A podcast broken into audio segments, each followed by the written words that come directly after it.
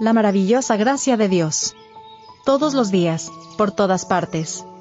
Reconócelo en todos tus caminos. Proverbios 3, verso 6. La religión bíblica no es una túnica que se puede poner y sacar cuando a uno le gusta.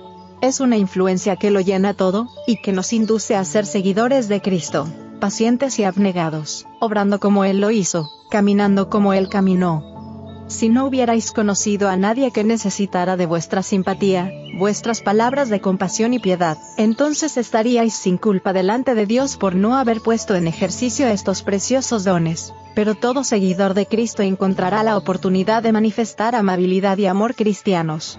Y al hacerlo, probará que es poseedor de la religión de Jesucristo.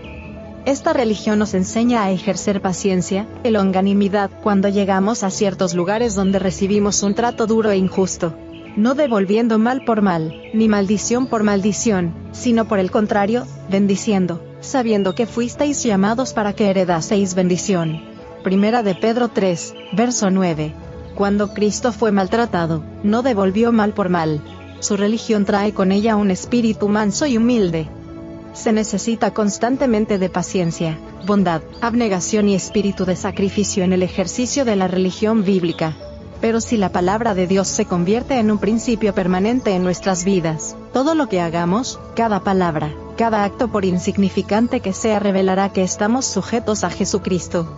Si la palabra de Dios es recibida en el corazón, vaciará el alma de suficiencia propia y de dependencia de sí mismo nuestras vidas serán un poder para el bien porque el Espíritu Santo llenará nuestras mentes con las cosas de Dios. No podemos ni conseguir ni practicar por nosotros mismos la religión de Cristo, porque nuestros corazones son engañosos más que todas las cosas, pero Jesús nos ha mostrado que podemos ser limpios de pecado. Bástate mi gracia. Segunda de Corintios 12, verso 9, nos dice, al mirar a Jesús, el autor y consumador de nuestra fe, captaremos la luz de su rostro, reflejaremos su imagen, y creceremos a la plena estatura de hombres y mujeres en Cristo Jesús. De Review and Herald. 4 de mayo de 1897.